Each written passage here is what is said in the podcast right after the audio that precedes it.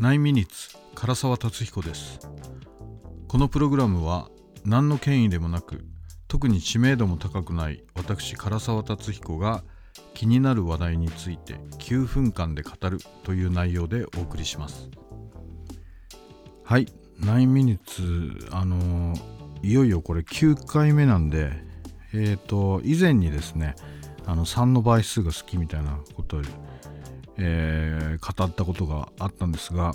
まあ、そうするとこれ今回何かこう記念すべき9回目なんじゃないかとかね、えー、そんな風に思う人もまあいないでしょうけどいないんでしょうけど、えー、そうですね、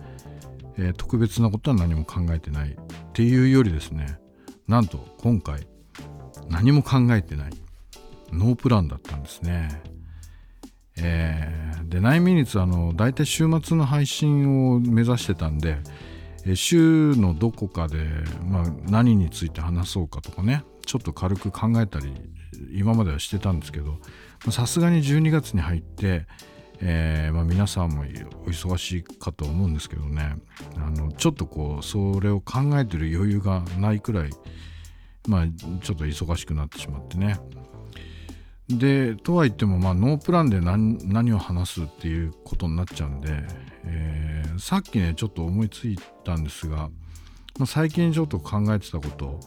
あのー、決意表明までいかないんですけど、まあ、ちょっとその自分のねあの絵を描いてる絵を描くことについてちょっと最近考えたことなんですけどね。あのー、よくそうですね。アートの世界だとまあファインアートっていう言い方をしたりファインアートっていうのは何かというとその純粋芸術みたいな。まあ要するに商業的な意味とは別に普通に作品として描いてるものなんでまあ何でもピカソでもねゴッホでも何でもいいんですけどまあ要するにはそう。まあ絵を描くための絵みたいな感じですよね。でまあ反対側にあると言えば言えるのがそのイラストレーションの世界ですね、えー、商業美術というか、まあ、印刷物であるとかね。あのそういう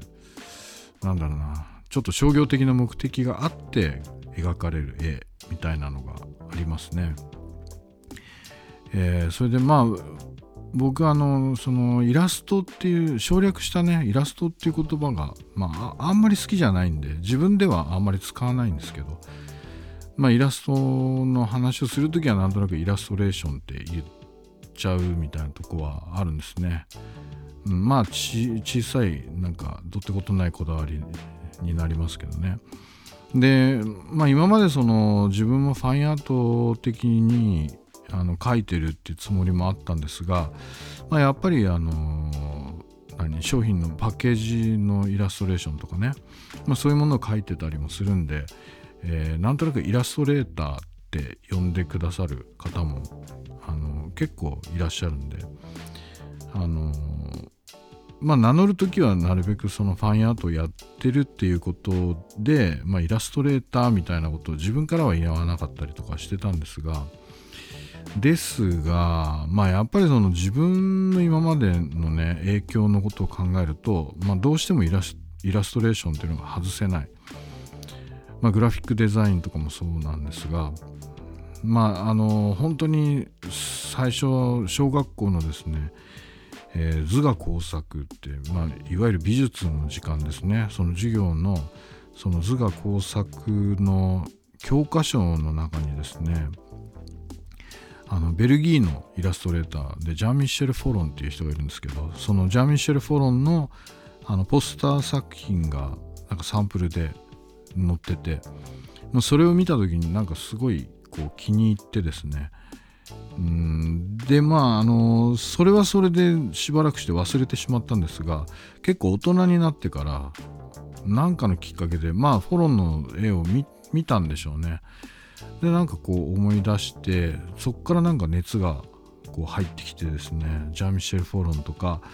まあ、周辺周辺ってこともないか、まあ、フォロンと関わりがあったそのミルトン・グレーザーなんていうね、まあ、友人だったのかな。ミルトン・グレーザーなんかもものすごい好きで今でもすごい大好きででやっぱりそのフォロンであるとかミルトン・グレイザーであるとかっていうとまあファインアートっていうよりはやっぱりイラストレーションの世界でミルトン・グレイザーは特にそのアートディレクションなんかもやったり、えー、そ広告美術的なことを、まあ、仕事にしてた人で、まあ、ニューヨークにプッシュピンスタジオっていうのがあるんですが、まあ、本当に有名なデザインスタジオで、えー、そこの多分社長をやってたのかな。うんね、でまあミルトン・グレーザーの影響なんかもすごい僕も受けて。あの多分ミルトン・グレーザーっていう名前を知らなくてもですね、まあ、ミルトン・グレーザーの一番有名な仕事としては「あの I love New York」ですね。愛の次にハートマークがあってニューヨークっていうあの、まあ、よく見かける、まあ、その、まあ、パクリっていうかその似たような使い方「アイラブなんとか」みたいなのも結構ありますよね。そうまああの「アイラブニューヨーク」の仕事自体は、まあ、僕からするとそのミルトン・グレイザーの仕事として考えた時に、まあ、別にそんな特別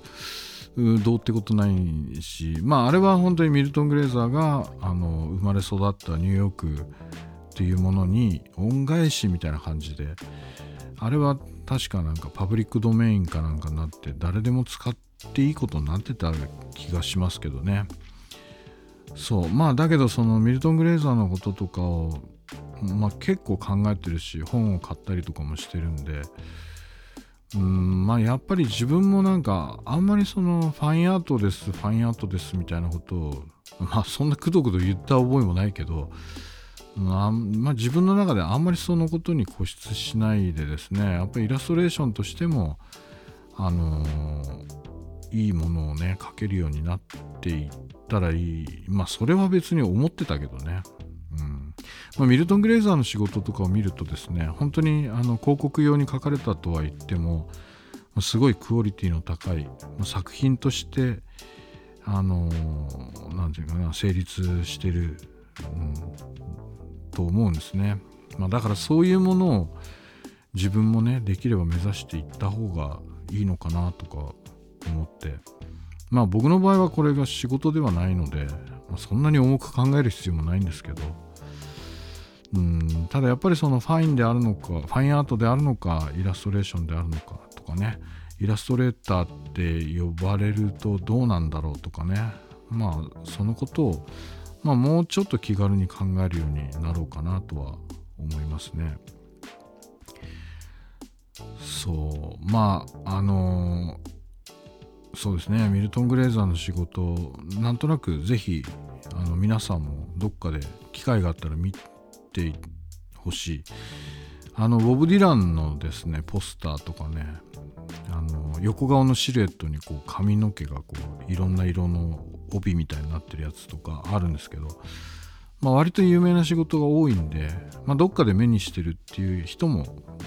いるんじゃないかと思いますね。はい。そういうわけでですね今もまあ僕もあの頼まれ事とかもあるんで、えイラストレーターとしても、えー、きちんとやっていきたいと思いますそれでは皆さんまた来週かどうかはわからないでおなじみ唐沢達彦でした。